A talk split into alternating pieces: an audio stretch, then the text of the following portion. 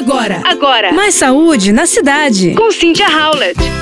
Tem sempre o alimento da moda, não é verdade? Muitos já ganharam fama de queridinhos da nutrição. Alguns de forma justa, outras injustamente. E agora quem vem dominando as receitas na rede, restaurantes, consultório é o abacate. Essa fruta que muitas vezes passava despercebida pelos quintais antigamente, agora está em alta por quem busca alimentação saudável.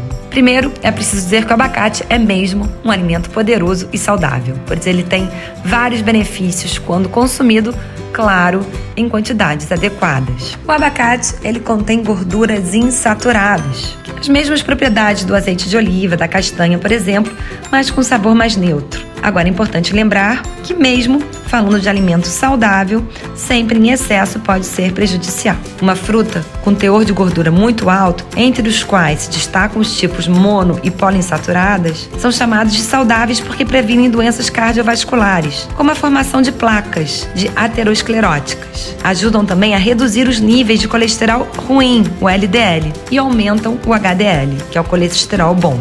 Possui também um conteúdo considerável de vitaminas do complexo B e vitamina E. Por isso, tão queridinho entre todas as nutris. Porém, é importante, ao incorporar o abacate nas preparações, seja doces ou salgadas, ter em mente que é um produto rico em gordura e caloria, e por isso devemos regular a sua quantidade, bem como os produtos com os quais vamos fundi-lo, muitas vezes misturar abacate com um pão, acaba tornando uma refeição um pouco mais calórica. A ideia principal seria substituir as gorduras, como manteiga no pão, creme de leite no doce, pela fruta pura. Para quem estranha a mudança, saiba que já existe inclusive azeite de abacate no mercado.